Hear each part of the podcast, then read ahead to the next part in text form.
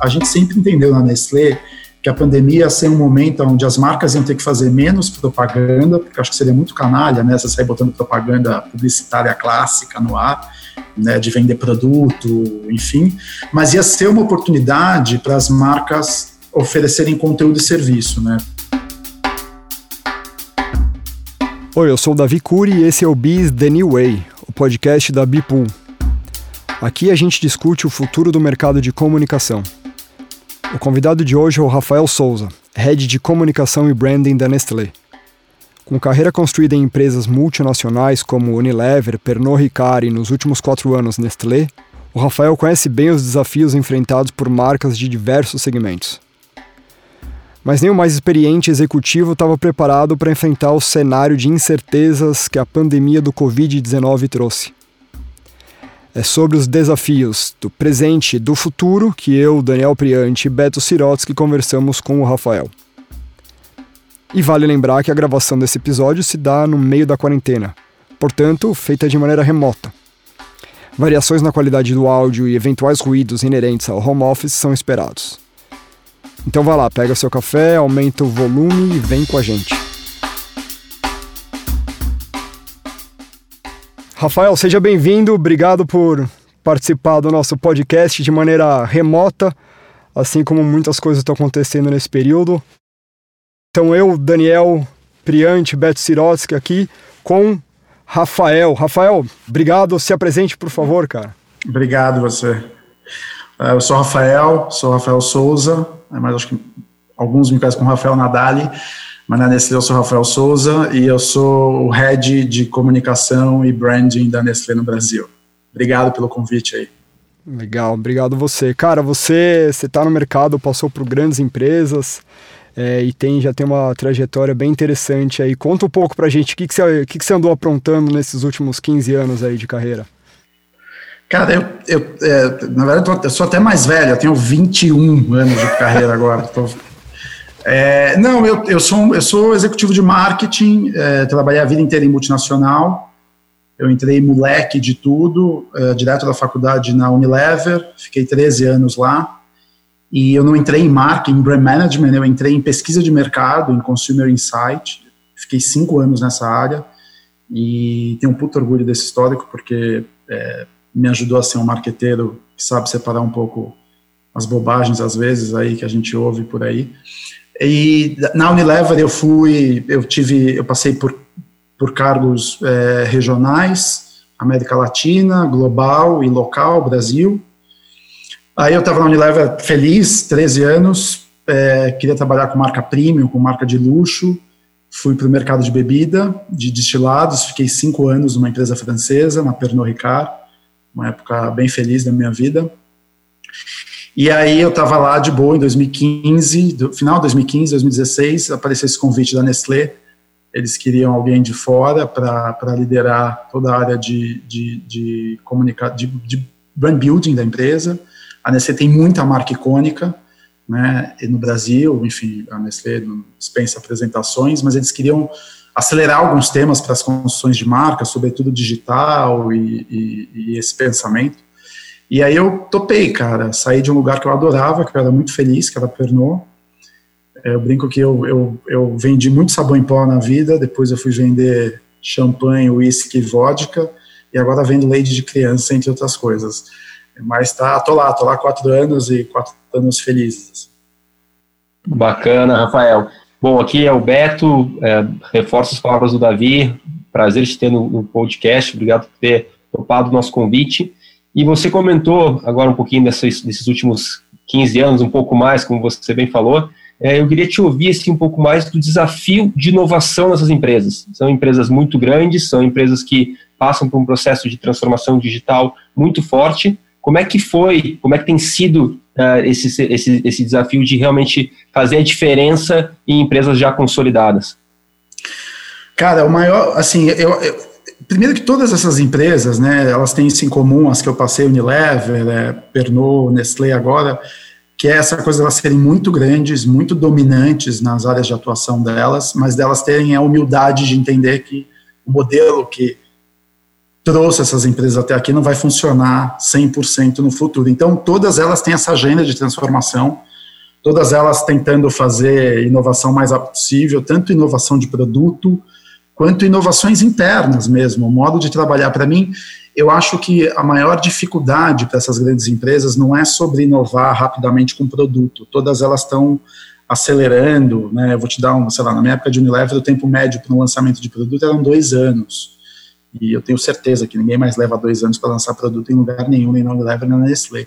O maior desafio de inovação para essas empresas, para mim, ainda é interno, ainda é sobre derrubar as, as, barreiras dos departamentos, né? Porque essas multinacionais elas cresceram muito processuais e muito organizadas e as skills de, definiam os departamentos, né? Então esse departamento domina essa habilidade, essa skill. Então esse é o departamento de comunicação. Esse é o departamento de e, e, a verdade é que com tecnologia, com tudo isso, essas skills foram ficando líquidas, né? Acho que as empresas foram se dando conta que a mesma habilidade servia para 30 departamentos diferentes. Então não fazia mais sentido, eh, não faz mais sentido essa história de departamentos e paredes funcionando por skills específicas. Então essa mudança, essa inovação interna para mim, eu acho ela mais difícil de acontecer até do que a habilidade de uma empresa inovar externamente, lançar um produto mais rápido, reagir. Isso, para mim, é o grande desafio de inovação das empresas hoje. Né?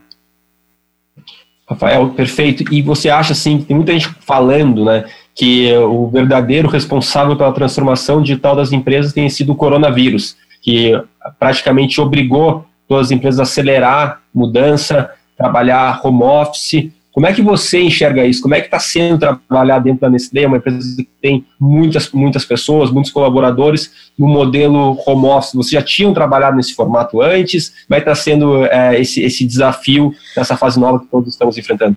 Não, a Nestlé tinha política, a Nestlé sempre teve, é, sempre teve, não, alguns anos já tem política de home office. É, é, é óbvio, é óbvio, quando a gente pensa política de home office, a gente tenta ser, tende a ser meio é, elitista numa organização, né? Porque se você parar para pensar, a Nestlé tem é, quase 30 mil funcionários no Brasil e o grosso desses funcionários é fábrica e centro de distribuição. Né? E não necessariamente essas pessoas têm o luxo do home office, porque o cara está numa fábrica, ele precisa da fábrica para operar o trabalho dele. Então, o, o que eu acho que a, as políticas de home office da Nestlé sempre existiram, mas agora com o corona elas foram aceleradas. Então, eu estou trabalhando de casa desde 16 de março, e voltando no teu ponto de a, o, o, corona vai acelerar a transformação digital, eu acho que o corona vai acelerar a transformação digital sem dúvida, mas a recessão que vai vir depois do corona vai acelerar mais ainda a transformação digital. Porque, né, com tudo que a gente vai enfrentar, né, dizem que é a maior recessão da história da humanidade, digitalizar vai deixar de ser um processo hum, nice to have para ser um processo fundamental, porque tem um monte de ganho para todo mundo. Né? Então, está rolando uma mudança cultural e, e meio a forceps mesmo, que o corona gera, mas que eu acho que a recessão que vem depois do corona vai ser ainda mais importante para isso, entendeu? Rafael, e do, do ponto de vista pessoal, cara, o que, que, que, que essa, essa fase, essa mudança aí tem te ensinado? Conta um pouco pra gente aí. Cara, eu sou um cara super afiliativo, assim, eu, eu sou um cara que eu gosto da interação do escritório, e eu sou um cara que eu sempre operei muito com essa cabeça de eu saio para trabalhar, eu me dedico aquelas horas no escritório e volto para minha casa. E quando eu volto para minha casa, cara, eu, raramente eu perco sono por causa do trabalho, assim. Nunca tive esse perfil, tal. É até um perfil meio idealizado empresa, né? O cara que fica 24 horas ligado, tal. Eu nunca fui desse perfil. E, e isso é uma coisa que eu estou sentindo falta, assim, porque eu sempre tive a possibilidade de fazer home office, é, fazia eventualmente, mas eu sou um cara que a minha maneira de operar, para mim é importante ter cenários diferentes, assim, né? essa coisa de sair para trabalhar, depois voltar para casa, entender que são momentos diferentes, tal.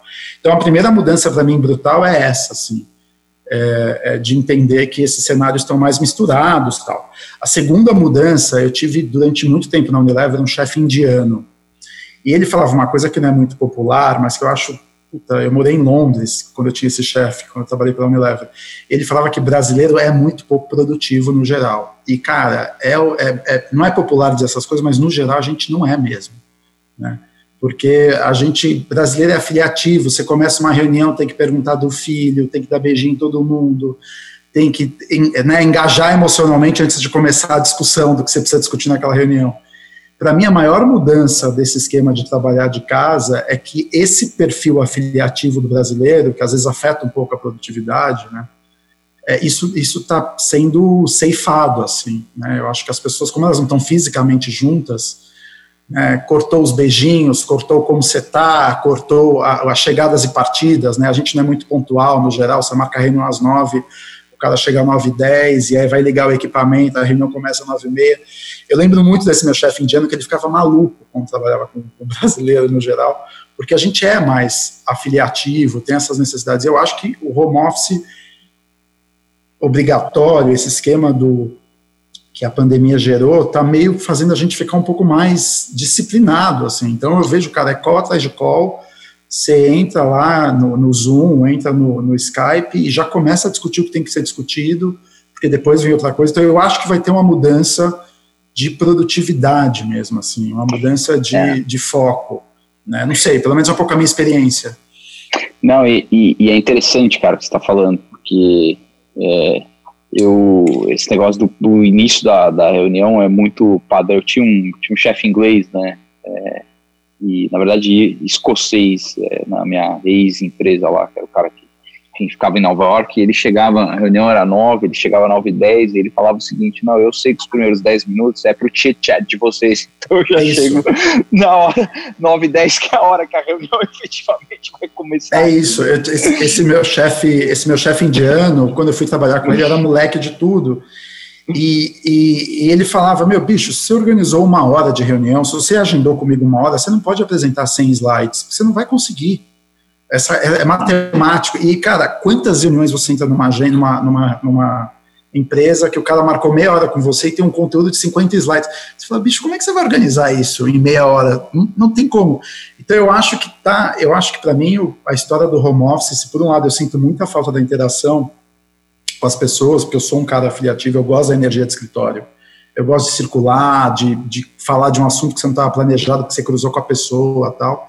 Mas eu acho que, do ponto de vista de disciplina, eu acho que pode ser uma. Eu, eu já sinto, pelo menos a minha experiência, na minha interação com as pessoas, eu interajo com muita agência, muita gente criativa. Eu já sinto que tem uma disciplina que é produtiva no final entendeu? Se isso vai ser bom para a saúde mental de todo mundo, eu não sei, mas que as reuniões têm sido mais produtivas no geral, é, me parece que sim, entendeu? É. A gente sente, a gente sente um pouco disso também na Bipulse. É, putz, foco, objetividade que acaba, acaba gerando, né? E até o lance de, pô, você parar e, e ouvir mesmo o que o outro cara tá falando e ter, ter, ter ali uma objetividade maior. O Rafa, é, tem, tem, só só para terminar, acho que tem uma coisa que eu sinto falta, que é assim, numa grande organização, e a Nestlé não é diferente da Unilever ou da Pernod Ricard, enfim, tem os momentos formais de decisão, mas, cara, você navegar uma, uma, uma estrutura organizacional super complexa, como é uma Nestlé, você precisa entender que muitas das decisões, elas, eu tinha um chefe que falava, isso é maravilhoso, muitas das decisões acontecem no cafezinho, no corredor, é quando você influencia aquele cara pré-reunião, né? Você vai lá, né, joga o teu, teu argumento, faz ele pensar, e aí quando chega a reunião, a reunião muitas vezes é para formalizar aquilo, não é o momento de. Né, é, é, meio mirim acreditar que a decisão que o cara tomou nasceu naquela reunião. Então, isso é uma coisa que eu não sei como vai impactar no dia a dia de uma empresa grande, complexa, com uma estrutura grande como a Nestlé. Porque tem muita influência que você faz para as decisões acontecerem, que é no cafezinho, que é no corredor, são aquelas inceptions que você faz aos poucos, entendeu? E isso meio que o trabalho remoto meio que mata, né, ou, ou diminui. Então isso eu não sei o que, que, vai acontecer também, entendeu? Mas vai, vai, vai ter um jeito, provavelmente. Uh, Rafael, como é que tem sido o processo criativo na Nestlé nos dias de hoje? A gente acompanha assim a Nestlé nos últimos anos fazendo uma série de movimentos, testando novos formatos a partir de conteúdo, se aproximando de startups. Mas como é que vocês têm feito hoje? Você comentou assim que as reuniões você tem sentido com as agências estão sendo um pouco mais produtivas. Vocês, vocês mudaram a dinâmica nos últimos meses? Conta um pouquinho para a gente. A minha área na Nestlé é a área responsável por toda a estratégia e execução de tudo que é comunicação das marcas com o consumidor final. Né? A gente trabalha com as unidades de negócio, mas o meu time lidera isso. Então, vou dar um exemplo. Tá? É, a minha área é, lidera o, um site, a Nestlé tem um site de receitas que é, a gente era, eu gosto de falar isso que eu tenho um puto orgulho disso, a gente era o décimo site, site de receitas do país, hoje a gente, é o terceiro site de receitas do receitas para cozinhar em casa. É, e é, é, chama receitasnestlé.com.br. A gente teve recorde de acesso em março e, e agora em abril, por conta da pandemia, as pessoas estão em casa, né? Mas eu tinha um pipeline de produção de conteúdo para esse site, a gente tem um monte de websérie, entretenimento mesmo, que envolva cozinhar. E, cara, quando veio a pandemia, as produtoras né, de audiovisual, elas pararam de filmar, a gente não tinha mais como, é, não tinha mais como ter conteúdo novo. Bicho, a gente começou a fazer live todo dia, às 11 da manhã, que é uma hora antes do almoço, e 5 horas da tarde jantar, com o meu time de receitas Nestlé, ou seja, as pessoas que estavam no backstage, a gerente de marketing, essas pessoas começaram a fazer as lives, que a gente tem uma cozinha lá física na Nestlé, e a gente começou a produzir conteúdo assim. Né, e a gente tem live aí que, puta, sem dinheiro de mídia por trás, bate 20 mil espectadores. E esse era um formato que a gente não tinha, né? Agora todo mundo fala das lives, né? Tudo, mas cara, para a gente, para Receitas Nestlé veio como uma necessidade, porque o meu parceiro de produção de audiovisual não podia captar, não podia filmar. E aí a gente filmou a gente, botou no ar, e aí virou uma coisa diária, né? E é uma coisa que a gente sabe que não vai mais poder abrir mão, porque as pessoas gostam tal. Então, do ponto de vista de criatividade, a pandemia, a gente sempre entendeu na Nestlé que a pandemia ia ser um momento onde as marcas iam ter que fazer menos propaganda, porque acho que seria muito canalha, né? Você sair botando propaganda publicitária clássica no ar né, de vender produto, enfim, mas ia ser uma oportunidade para as marcas oferecerem conteúdo e serviço, né? Teve players aí que anunciaram que iam tirar as marcas do ar em respeito ao momento que a gente estava vivendo. Na Nestlé a gente tomou uma decisão que foi não, a gente vai segurar a onda em propaganda, né, publicidade clássica, mas a gente vai dobrar a aposta em conteúdo para as pessoas. Então, por exemplo, Leite Ninho é, é, a gente tem um app da Nestlé onde tem um monte de brincadeira para pais fazer com criança. Você tem um app lá e tem. Porra, a gente botou toda a comunicação de ninho nesse período para comunicar esse app que é gratuito, é um, é um puta app, chama Nestlé. Receitas Nestlé, a gente dobrou a aposta com esse tipo de conteúdo tal. Então, no geral, para a gente, é, é horrível dizer isso, porque a pandemia é um momento terrível para todo mundo, mas do ponto de vista de criatividade para gerar conteúdo das marcas, esse período tem sido muito, muito rico, assim. E aí gera um outro problema, porque agora a gente vai conversar com as agências, as grandes agências, eu trabalho com sete grandes agências do Brasil e, e a gente adora as agências, tá? Eu não sou, eu, eu, acho que tem muito, muita histeria no mercado com as agências vão acabar. É, eu, eu super acredito que a gente, boas ideias e boas agências, uma marca como a Nestlé precisa. Mas a gente está indo conversar com esses caras agora, com esse nível de aprendizado, então eu não, eu não aceito mais um criativo que fala para mim, não, em três semanas eu vou te mostrar uma puta apresentação, uma puta... Bicho, eu estou fazendo live com a funcionária e, e, funciona, entendeu? Então, por que, que você precisa me fazer um show e me apresentar uma puta ideia de 10 milhões de reais? Então, eu acho que a pandemia está gerando essa essa, esse senso de urgência de como a gente faz conteúdo de marca e de como dá para fazer isso de uma maneira muito mais simples, que às vezes os, os próprios estándares da marca não permitiam. E a gente está fazendo e está tudo bem, está tudo certo e está tá, tá legal.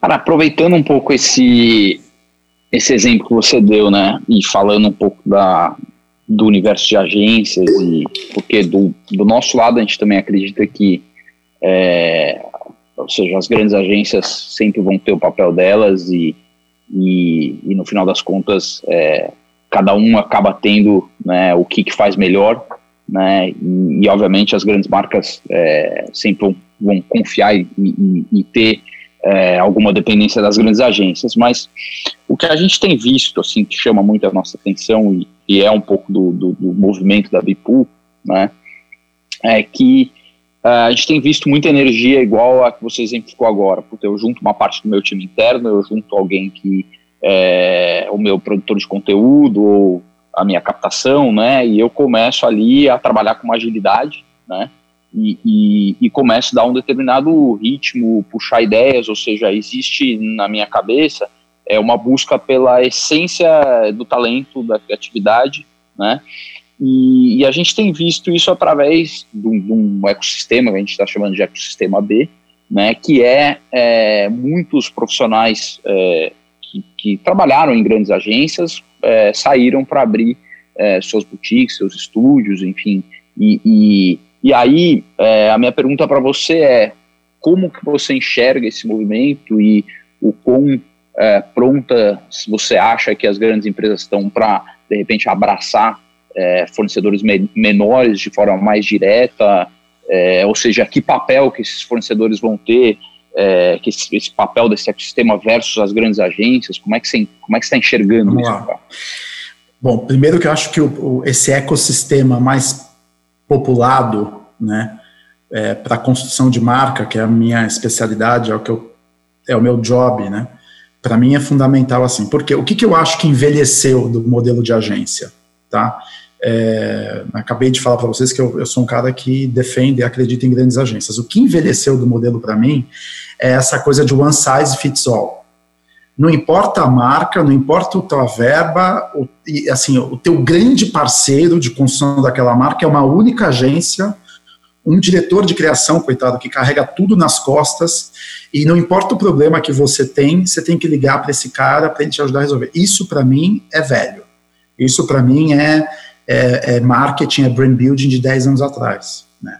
A beleza para mim hoje é você justamente entender que não tem one size fits all e que dependendo do tamanho da marca e do tamanho do problema que a marca tem, você precisa de parceiros diferentes, seja um parceiro maior, clássico, ou um parceiro menor. Então, na Nestlé, a gente exercita isso o tempo inteiro. vou dar um exemplo para você. Eu, quando fui para a Nestlé, a gente fundou uma in-house lá, que hoje eu tenho 30 pessoas que tudo que a Nestlé faz de social media hoje é in-house. A gente não dá mais para nenhuma agência grande fazer. Tá? Porque a gente entendia que a, a, velocidade de social media pede um nível de velocidade que uma agência clássica que está acostumada a fazer TV, às vezes não tem skill, hoje em dia elas até têm, mas não tem o desejo, porque o modelo de negócio, enfim, tudo aquilo que a gente já sabe. Com Receitas Nestlé, por exemplo, que é o site que eu acabei de falar, a gente tinha uma agência e a gente se deu conta de que a gente não queria, a gente não queria ter um intermediário entre a gente, que é um publisher, Receitas Nestlé, e os produtores de conteúdo. E aí a gente foi lá, demitiu a agência, uma relação super boa, mas a gente decidiu não ter, e o dinheiro que eu pagava essa agência, eu vou direto nos produtores de conteúdo, nas, nas, nas, nas, produtoras da vida, enfim, eu falo, bicho, quer fazer conteúdo para receitas Nestlé? Então eu sei fazer, você sabe fazer, a gente faz junto sem um intermediário. Então, assim, hoje na Nestlé, a gente está brincando com esse ecossistema o tempo inteiro. A Nestlé, é uma marca, a Nestlé tem mais de 30 marcas, algumas têm muito dinheiro para pagar a FII para agência, outras não têm. Então, é, é, é, o, o ecossistema, para mim, a riqueza do ecossistema é porque dependendo do nível de verba que você tem, dependendo do problema que você tem, você não pode mais acreditar que uma única agência alinhada, global, é, vai resolver teu problema. E isso na Nestlé está muito, tá muito dividido assim mesmo. Então hoje um brand manager da Nestlé, ele sabe que ele pode contar com uma agência grande, ou ele pode contar com a in-house, ou ele pode contar com uma bipool, ou ele pode falar, cara, eu não quero intermediário aqui, eu vou direto brifar duas ou três produtoras que eu confio para gerar o conteúdo que eu quero. A Nestlé tem uma operação de mídia é, digital internalizada, por exemplo, tem essa in-house de conteúdo internalizado. Então, o desafio aí é você melhorar a qualidade dos brand managers. Porque a gente fala, a gente fala muito mal das agências, dos parceiros externos, mas a gente fala muito pouco mal dos brand managers. Tem muito brand manager ainda que acha que a solução de tudo que ele vai fazer para a marca dele é uma agência.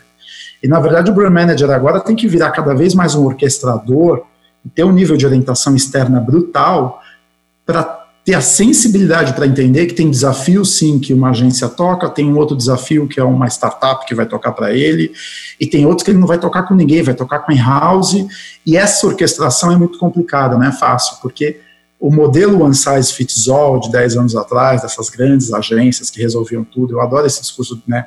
Ah, mas eu sou um parceiro de negócio. Bicho, todo mundo tem que ser parceiro de negócio, né? Não é a tua agência que vai ser parceiro de negócio só. O grande, o, a grande vantagem do modelo de, de uma agência one size fits all é que a vida do brand manager era muito fácil. O cara tinha dois números para ligar no celular, entendeu? Era o diretor de atendimento e o diretor de criação. Quando você vai para um modelo de ecossistema, a vida do brand manager fica complicado e nem todo mundo é um bom orquestrador. Né, do cara entender que o mesmo problema precisa ter dois, três players para ajudar ele a resolver.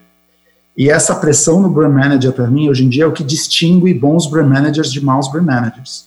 É o cara que tem muita orientação externa para entender que ele precisa orquestrar mais gente para resolver o mesmo problema. Né? Muito isso, legal. Desculpa. Não, isso para mim é o grande desafio hoje de brand management, entendeu? Cara, bem, bem, bem bacana essa visão, porque no final das contas é, né, puta, eu que vim de um lado de, puta, é, entre, né, é, montar, é, crescer, vender, é, a agência, fazer earnout, tudo isso, eu vivi muito dessa relação é, agência-cliente e eu tinha essa percepção que é, no final das contas era puta, metade dos desafios eram internos da agência, a outra metade dos desafios eram de é, no final das contas é, como é que o brand manager com, é, conduzia e construía as relações em torno dele, né?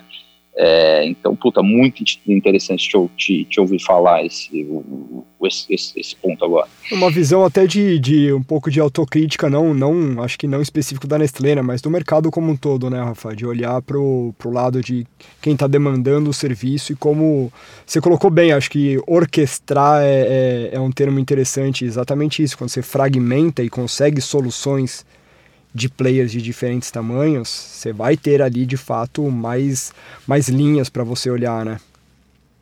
É, e orquestrar exige ponto de vista, né, cara? Exige saber o que quer.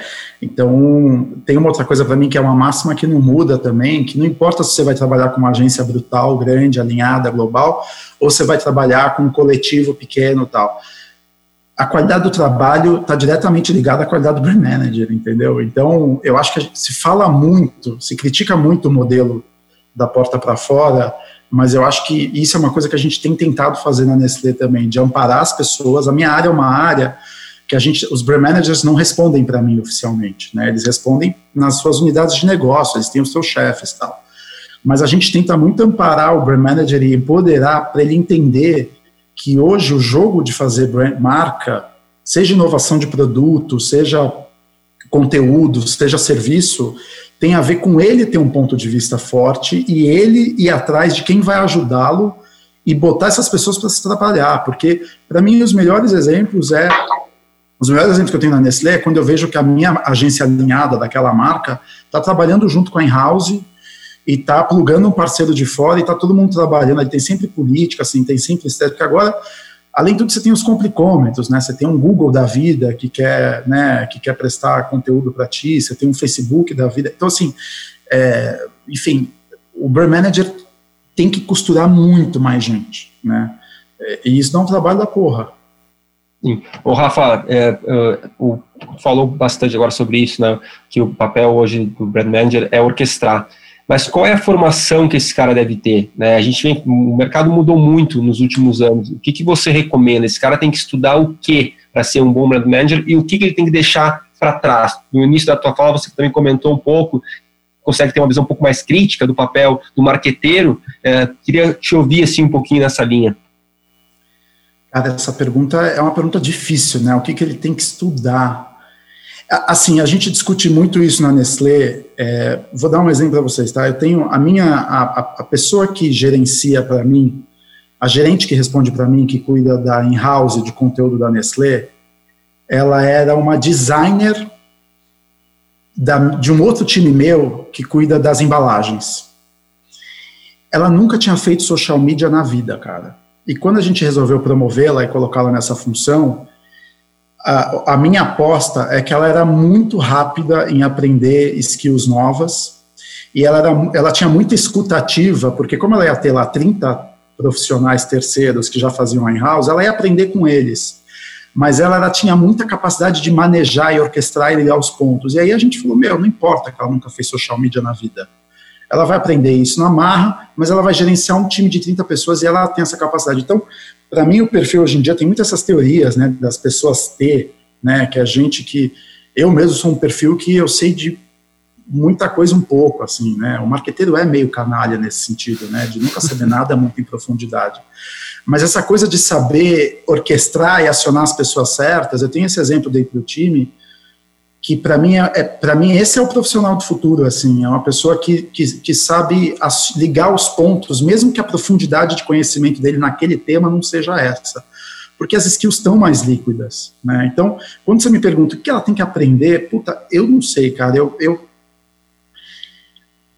todo mundo que tem crenças muito aprofundadas enraizadas para mim eu tenho um pouco de dúvida assim sabe? É, eu não, eu não sei se se aprende, desaprende, eu não sei como se fala, mas todo mundo muito convicto de tudo, eu acho que é um perfil que sofre no mundo de hoje, né? Agora, a gente que sabe ouvir, que sabe orquestrar, que sabe ligar, que sabe botar as pessoas numa sala e gerar uma agenda comum ali, eu acho que a agenda que sobrevive. É gente que sobrevive. Eu não sei como, eu não sei como responder a tua pergunta formalmente, né? Porque não, não se aprende isso em MBA e tal. O que eu acho que, que o que você tem que ir é viver é viver experiências numa uma organização, seja grande ou pequena, que ela te permita essa flexibilidade, né? Então, a gente, a gente romance, eu nunca trabalhei em startup na vida, sou um filho de multinacional. Dizem que em startup tem muito esse perfil, né? Você joga em várias posições lá, tem muito trabalho colaborativo e tal. O desafio é trazer esse perfil para a empresa. A Nestlé hoje tem muito essa preocupação de fazer as pessoas rodarem e trabalhar em squads e, e, e apoiar outras áreas para você desenvolver essa capacidade de circular né, sem um curso formal, porque não tem um curso formal para isso, né? Eu não vou falar para você, ah, faz o MBA e tal, que vai vir, não vai vir do MBA, não vai vir do, não vai vir dessas coisas. Então, o meu conselho é procure organizações grandes ou pequenas que te permita jogar em mais posições, assim, né, em trabalhar colaborativamente. Isso é uma coisa que a Nestlé tem tentado mudar, e eu estou há quatro anos na Nestlé, e não estou aqui fazendo advertising, nada dela, mas a, a, é uma grande discussão que a gente tem lá hoje, né, porra, vamos, vamos botar os, vamos montar os times conforme os desafios, né, e não a área tal, junta com a área tal, estamos no meio do caminho, não estou dizendo que a gente está perfeito ainda, mas o conselho para mim é, se você está numa organização onde é tudo muito convicto, muito estruturado, muito departamental, foge daí, porque você não vai, você não vai, você não vai rebolar em outras áreas, entendeu? E cara, falando na pergunta do Beto, a formação, acho que poucos períodos dão tanta oportunidade da gente de aprender e se remodelar e se ajustar quanto um, uma baita crise, né? Super.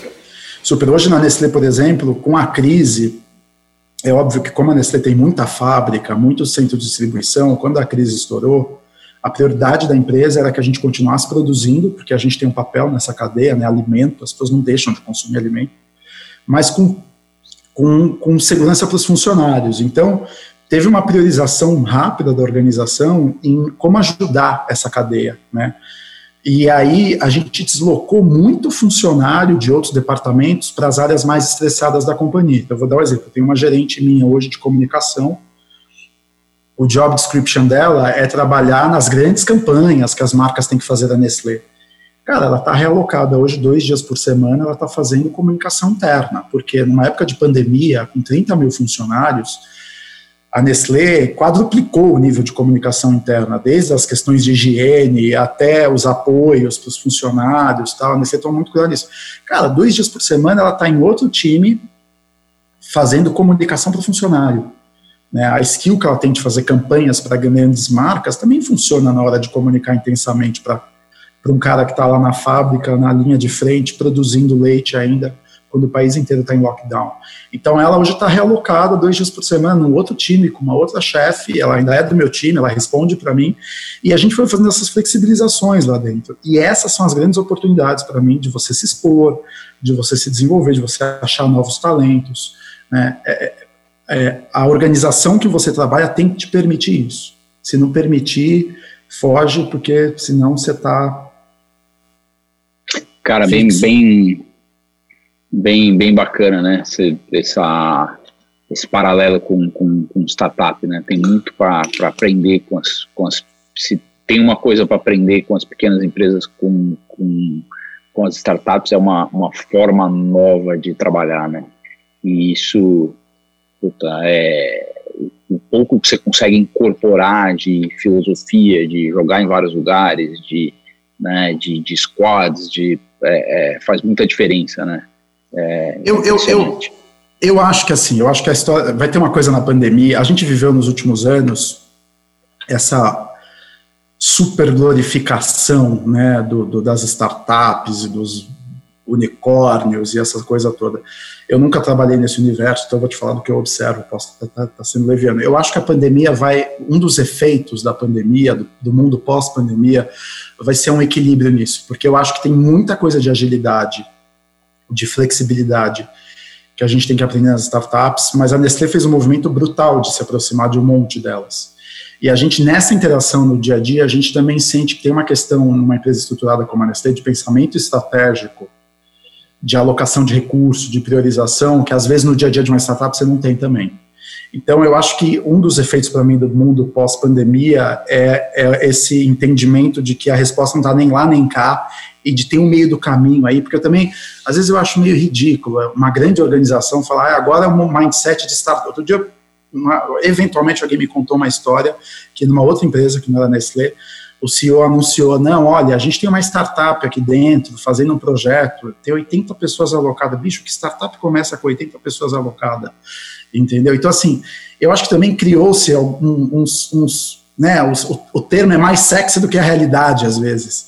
Então, eu acho que o pós-pandemia vai fazer a gente achar esse equilíbrio de, de juntar mesmo o que tem de bom no modelo mais estruturado e o que tem de bom no modelo mais inicial e tentar achar um híbrido, né? É, que eu acho que é isso que a gente que taxar na Nestlé. Eu acho que seria até ridículo uma empresa de 150 anos como a Nestlé, de uma hora para outra, falar, bom, agora eu sou. Entendeu? Então você tem, você tem que achar esse meio do caminho aí, e nessa hora o ecossistema informa muito. Né? Você tem que ter Bacana. muita humildade para ouvir o ecossistema e aprender com ele. Né?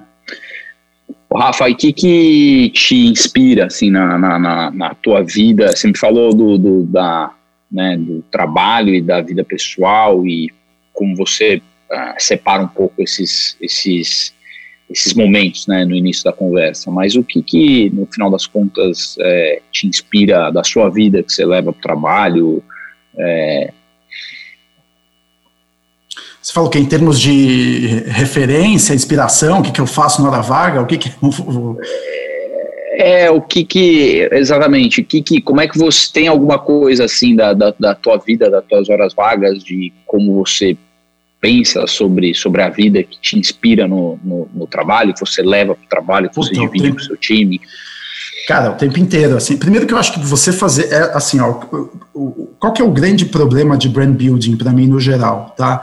É quando a marca embarca numa viagem umbilical, né? É muito bom ter consistência de marca, é muito bom ter guidelines, é muito bom ter os territórios de marca, mas quando a marca se fecha muito num discurso autocentrado, para mim é quando você vive um monte de situações bizarras, tal. Então, para mim, um marqueteiro, um cara que trabalha com branding, ele precisa ter muita orientação externa, muita. É, muita. Eu, eu não acredito.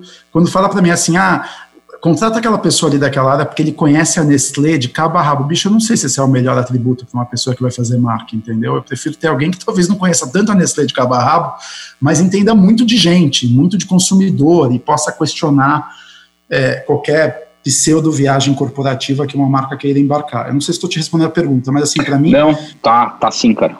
Para mim é muito importante a orientação externa. Então, no meu caso, eu sou um cara, por exemplo, é, é até uma, uma incoerência, né? Mas eu, por exemplo, eu sou um cara de comunicação, de brand, tá, mas eu não tenho Instagram. É, eu decidi lá atrás que eu não teria muita rede social, porque eu, eu sou um cara que gosta muito de ler. Eu gosto de ler livro pra cacete. Minha mãe era professora, meu pai é advogado, na minha casa sempre se leu muito. E, e, eu entendi lá atrás, com outras redes sociais, que tomava muito tempo de leitura. E eu, tinha, e eu, eu sempre fui um cara que lia muito, eu leio de tudo. É, eu, eu, eu brinco, eu leio e vejo de tudo, assim, eu gosto até de TV Fama na Rede TV, cara. É, o, o, o, eu comecei a perceber com rede social que eu estava lendo menos e com mais dificuldade, eu tinha mais dificuldade para me concentrar, então eu decidi lá atrás, por exemplo, que eu não teria Instagram. E é um problema, porque, porra, eu trabalho com isso, as pessoas tiram sarro de mim, o pessoal do Facebook, quando a gente fazia, me fala, você não tem Instagram. E foi uma decisão que eu tomei lá atrás para poder ter tempo de ler, quando eu chego em casa do trabalho e tal. Então, por exemplo, para mim, o meu segredo, eu tenho mais que me mantém mais oxigenado é ler desde uma Vanity Fair, para mim, entendeu? Até, sei lá, qualquer coisa de livro que eu esteja lendo. Pra mim, e o marqueteiro, para mim, precisa de orientação externa. Né? O problema de rede social para mim é que às vezes te dá uma falsa sensação de orientação externa, mas como o algoritmo te deixa dentro de uma bolha, a tua orientação externa, na verdade, não é orientação externa, né? É orientação para a bolha. E aí é muito complicado, né? É, você separar isso. Quanto mais você sabe, mais, mais você lê, mais você sabe mais sobre as coisas que você já sabe, né? É, tem, tem, tem, tem que ter uma. Enfim, é, é um tema complicado, não sei se responde. Bom, mas é, foi, foi, foi uma boa essa. Deixa, deixa alguma dica de livro que você esteja lendo ou que você queira recomendar para para nossa audiência. A Bipu vai, ah, vai colocar, vai falar dessa entrevista no nosso Instagram. Então, se tiver alguma dica, a gente, a gente coloca lá, que é mal boa. Não, eu tô, não sei, eu vou, eu sempre alterno livro de trabalho com coisa. Eu li o último livro, o chama The Ride of a Lifetime do, do CEO da Disney, do Robert Iger. Eu acabei de ler e teve aquela treta, né? Ele lançou o livro, falou que ia sair da Disney, anunciou o cara e agora voltou, né? Porque a Disney tá numa treta, não sei se vocês leram isso. Li. É muito, né? E eu acabei de ler o livro dele, é um livro, é um livro meio chapa branca, tal, mas tem uns casos bem bons. E que nada a ver com o trabalho, eu acabei de ler o livro do Ronan Farrow, Catch and Kill, que ele fala sobre como foi a reportagem dele para desvendar os casos do Harvey Weinstein. Legal. De, de, é um puta livro. Legal. O tema é pesado, mas ele, ele escreve o livro como se fosse um thriller, assim. Então você lê rapidinho e é, é muito triste, a história é muito pesada, mas é, é foda. Boas São dicas. meus dois recentes. Boas dicas, meu. E pra gente é legal também ouvir um pouco da inspiração. Essa, disso que o Dani perguntou, né? O que, que, te, que, que te leva de inspiração? O que, que você leva do pessoal pro profissional? um pouco desse é, lado. No meu caso, no meu caso, como eu tenho Instagram, eu preciso ter muita molecada no time, cara. Isso é outra coisa também. É a gente tem que saber reconhecer quando não tem coisa pior que executivo vai ficando velho, empresa vai ficando em si mesmado. Então, assim, cara, eu tenho muita molecada no time, não sou um cara velho, quero acreditar, tenho 41, mas eu tenho muita gente jovem no time, muita gente jovem que tem total abertura de vir falar, e, porque você precisa, né? Você precisa ter. Precisa estar tá aberto. Porra, é. Super saudável. Ô, Rafa, a gente falou aqui um pouco desse, do que a gente chama de ecossistema B, né? É, um pouco da fragmentação, você, você, citou ali de como vocês também acabam se envolvendo de certa forma em, em diversas esferas nesse ecossistema B. E o nome do nosso podcast, ele, ele, ele, ele é isso, né? Biz the New Way. Ele é até uma, até uma provocação para a gente, é, entre nós e aqueles que, que se relacionam conosco, também é, se questionar isso. Então eu deixo aqui a pergunta para você. O B é o novo A? Eu não sou muito afeito a esses headlines, clickbait, o B é o novo A. Cara, eu acho que Vamos voltar naquele ponto anterior lá, né? O mundo, para mim, cada vez mais é de quem navega na inconstância e orquestra e liga os pontos aí que não estão mais claros, tão claros, né? Eu acho que, eu não sei se o B é o novo A, eu, eu acho que a gente precisa muito do B cada vez mais e o A vai precisar se reinventar e, e, e, e você vai precisar coordenar um sistema onde essas coisas convivam e colaborem e uma ensina para a outra, entendeu? Então, não sei se eu, se eu, se eu, se eu, se eu confirmo aí tua resposta que o B é o novo A. O que eu acho é que a gente tem que aprender muito, né, com o B, e, e, eventualmente essas coisas vão se ajeitar e vão, e vão é, se organizar aí juntas, né. Eu não, eu não sei se eu colocaria como forças antagônicas, ou, ou, ou, ou um virou o outro. Ou como sei. colaborativas, né? No final, pode ser é, que uma complemente é. a outra e vice-versa. Não, é, exato. Não sei, não sei se a minha resposta frustra vocês, De mas jeito nenhum, cara. A, a, pergunta, é sobre... a pergunta é muito mais reflexiva do que, do que afirmativa, né? É, não, para mim é sobre achar esse ponto de, de colaboração, mas que não é, que eu acho que ninguém acertou ainda, ninguém achou, sei lá, deve ter gente que achou ainda. Eu, na minha humildade aqui no meu dia a dia, ainda estou tentando acertar junto com a organização que eu trabalho. Mas é um pouco isso, assim, por isso que eu acho que grandes convicções, grandes certezas e, e grandes modos operandes únicos aí, se você está nessa viagem, é bom ficar. É bom, estamos aprendendo agora que não é assim, né, na, da pior maneira possível. Mas, é, é não, gostei, gostei da sua resposta, cara, porque na, a gente fez essa, essa pergunta também para o Mauro Cavaletti no primeiro episódio, e tão pouco a resposta foi cravada assim. Acho que a gente vai continuar fazendo essa pergunta. E o dia que alguém falar é, vai ser nosso último episódio. Porque... é, é, é, muito legal assim a resposta do Rafa. E quando falou assim, o Mauro falou assim, putz, não é, não é o novo porque é diferente. Né? O A é muito diferente do B, o A é de um jeito, o B é de outro. Então, é, a nossa reflexão é justamente essa, a gente não, não tem a, a pretensão que o B seja o novo A ou, ou vice-versa. A gente quer trazer para discutir e nessa mesma linha que você falou, tudo que sei é que nada sei. A gente está é. vivendo um momento que não dá para ter convicções. Está acontecendo hoje no mundo, ninguém viveu, porque o que aconteceu antes faz 100 anos e há 100 anos atrás era um outro mundo também. A gente conversou sobre isso recentemente numa live que nós fizemos.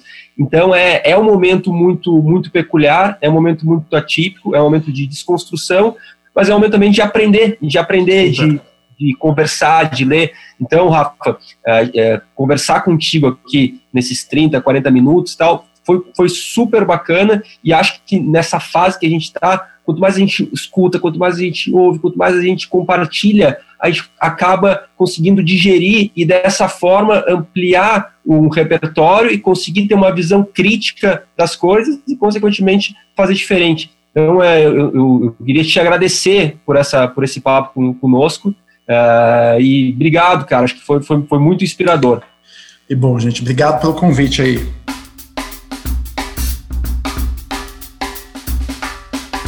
Esse foi o Rafael Souza da Nestlé, mais um papo interessante aqui no Biz Anyway. Dani, quais foram os highlights dessa conversa aí para você? Eu achei bacana a conversa, Davi, é, bem franca, bem direta, né? Me chamou bastante atenção ele falar do papel dos, dos brand managers como orquestradores, né? E é fato, para trabalhar em rede é, nos dias de hoje, você precisa exercer um papel desse muito maior do que era antigamente, né? E a segunda coisa que me chamou bastante atenção foi a preocupação maior dele com inovação de processo na forma de trabalhar dentro da empresa e menos com o pipeline de produto em si, né? Então ele fala, o pipeline de produto vai seguir, né? Mas a gente precisa repensar a forma é, que a gente trabalha internamente. Então isso também achei bem bacana, bem, bem atual.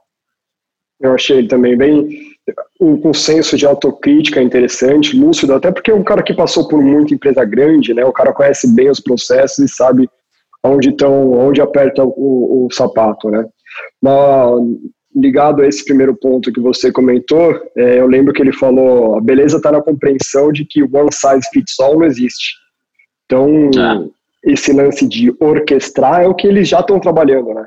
Então, é, tem as grandes agências com um papel importante dentro do ecossistema, mas tem muito produtor de conteúdo pequeno, agências menores, hubs menores. Então, esse, essa noção de orquestrador parece que é o que ele já, já enxerga ali no, no próprio time dele, né? Então, cara, trabalhando produção de conteúdo talvez menos requintada, só que mais relevante, estando na casa das pessoas nesse momento, onde tudo é remoto, uh, então criando muito conteúdo, ele citou ali coisa de receitas, coisa muito legal. E acho que, de certa forma, é até o que a gente fez com esse podcast, né? Não pudemos estar dentro do estúdio, todo mundo, captando o melhor áudio, mas usando as plataformas aí de, de gravação remota, fizemos, abrindo um pouco mão da qualidade do som perfeito, mas trazendo um, um papo relevante, com conteúdo que interessa para quem para quem está no mercado e espero que interesse para quem não é do nosso mercado também. Esse foi o segundo episódio de Biz the New Way, o podcast. Então, se você que está ouvindo a gente já nos segue, já, já mandou um subscribe aí nas suas plataformas, fica atento que os próximos convidados ou convidadas, sem nenhum spoiler aqui, é, que sejam tão interessantes uh, com, com dicas bacanas, como foi o Rafael, como foi o Mauro no primeiro episódio. Então, até a próxima. Se você ainda não segue a gente, aperta aí o subscribe e até o próximo episódio. Um abraço. É isso aí. Deu? Boa. Fechado. Excelente. Valeu, Dani. Abraço, valeu. Abraço. Me fala se ficou bom depois o áudio. Abraço. Eu falo. Valeu.